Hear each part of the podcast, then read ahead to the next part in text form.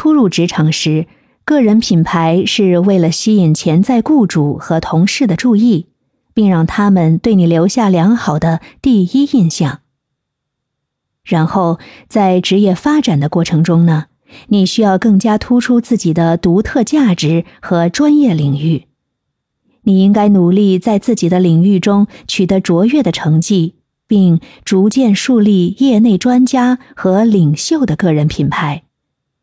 这样的个人品牌能帮助你在竞争激烈的职场中脱颖而出，成为同事和上级眼中值得信赖的专业人士。接下来，当你进入晋升和领导职位的时候，你的个人品牌呢，则需要体现出领导力、战略性思维和团队管理能力。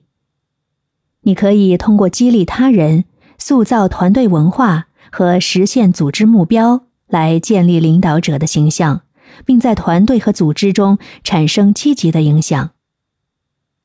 而对于那些创业的女性来说，个人品牌是打造自己创业项目的核心。